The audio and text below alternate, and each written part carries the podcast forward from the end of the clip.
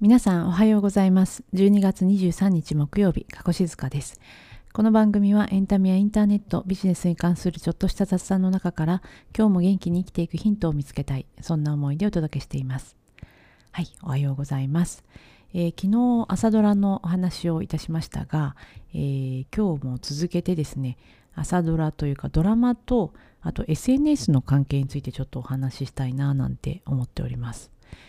えー、皆さんドラマを見る見方って最近まあ10年前20年前と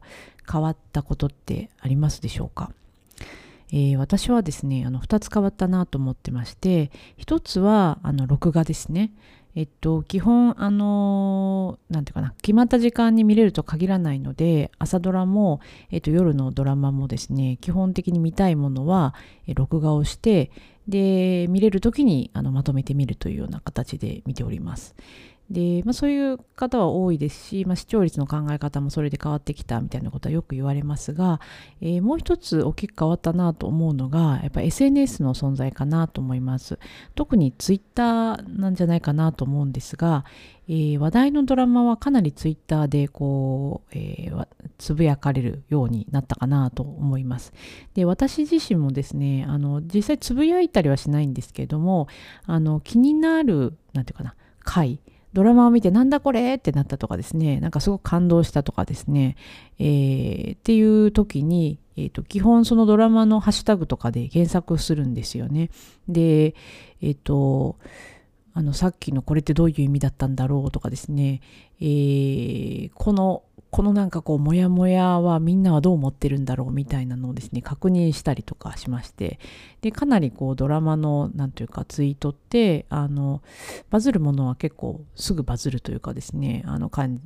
えーまあ、リツイートされたりとかしてあのかなりのインプレッションを稼ぐなって思ったりします。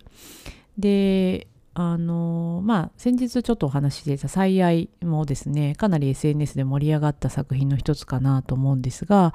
え、ー、と今の朝ドラの「カムカムエヴリバディ」とかですね、まあ、カムカムエヴリバディに限らずなんですが、え、ー、と合わせてその後の、えっ、ー、と朝一の朝ドラ受けと合わせてですね、結構あの話題になることが多いかなと思います。えっと、先日のカムカムエヴリバディで、えっと、ナレーターでの主人公安子のお父さんがナレシオ、ナレーションで死んじゃった、最後の最後に死んじゃったっていうことがこう伝えられた時にも、あの、朝一のアナウンサーの方が号泣してしまったたりので、かなり話題になっていたかなと思いますが、あの、まあ、何にしろ、この感動とかですね、思いを SNS で共有するっていう見方はかなり増えたんだなって、こう、改めて思います。で、合わせて、こう、朝ドラって私実はですね、え、ー、と、2人目の子供を出産した頃、えー、3年くらい前ですかね、えー、3年じゃないな、2年ちょっと前ぐらいまで、ほとんど実は見てなくてですね、まあ、朝忙しいし、みたいな感じだったんですが、あの、育休、産休、育休で、まあ、時間ができたので見始めたら結構ハマりまして、まあ、そこからずっと、あの、続けて見ているという感じです。で、朝ドラって、てすごいなと思うのがやっぱり朝の15分枠を毎日続けるっていう。これ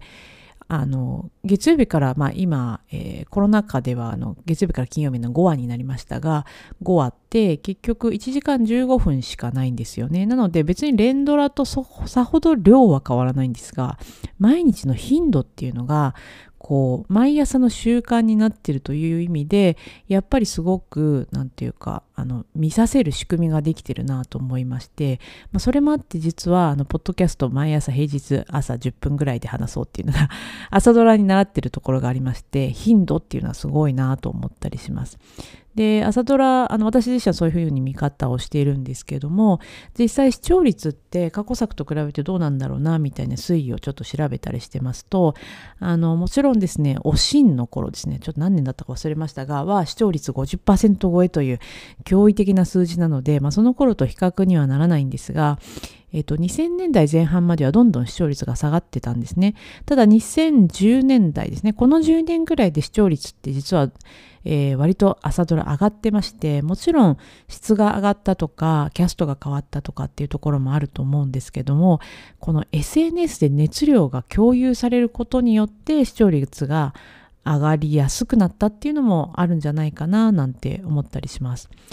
であのその朝ドラの見方とかもですねあの NHK の文化放送文化研究所っていうところがですねあの朝ドラの視聴率を分析したレポートとかを出してですねあと、まあ、あのアンケート調査みたいなのの結果もあってですねそれが結構面白いんですがあのなぜ見てるかっていうと面白くなくても見続けてる人がいたりとかあと習慣なのでとりあえず朝は見るみたいな方がいたりとかやっぱりこの枠の強さっていうのは大きいなと思ったりします。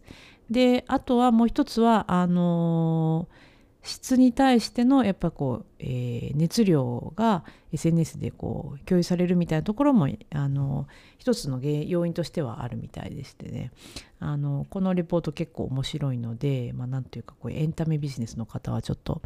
見てみると面白いかななんて思ったりしました。というわけであのドラマの見方っていうのは一人で楽しむだけではなくてみんながそれをどういうふうに解釈したのかとか、えーと、自分の感じ方を共有したりとかすることであの楽しみがこう倍増するというようなあそういう見方もあったのかっていうのがすごくあるかなと思ったりします。まあなんかちょっとそういううんとその同じようにですねこう感想感情を共有することの面白さを感じているので、実は私もこのポッドキャストで、あの、ドラマの、えー、ご紹介をしたりしているっていうのが実はあるかななんて思ってます。なので、えー、私のこのポッドキャストの放送には、朝ドラの仕組みっていうのはかなり反映されていると、実は言えるかなと思います。はい。えっ、ー、と、今日はちょっと長くなりましたが、えー、朝ドラについてちょっとお話をしてみました。最後まで聞いていただいてありがとうございました。今日も良い一日を。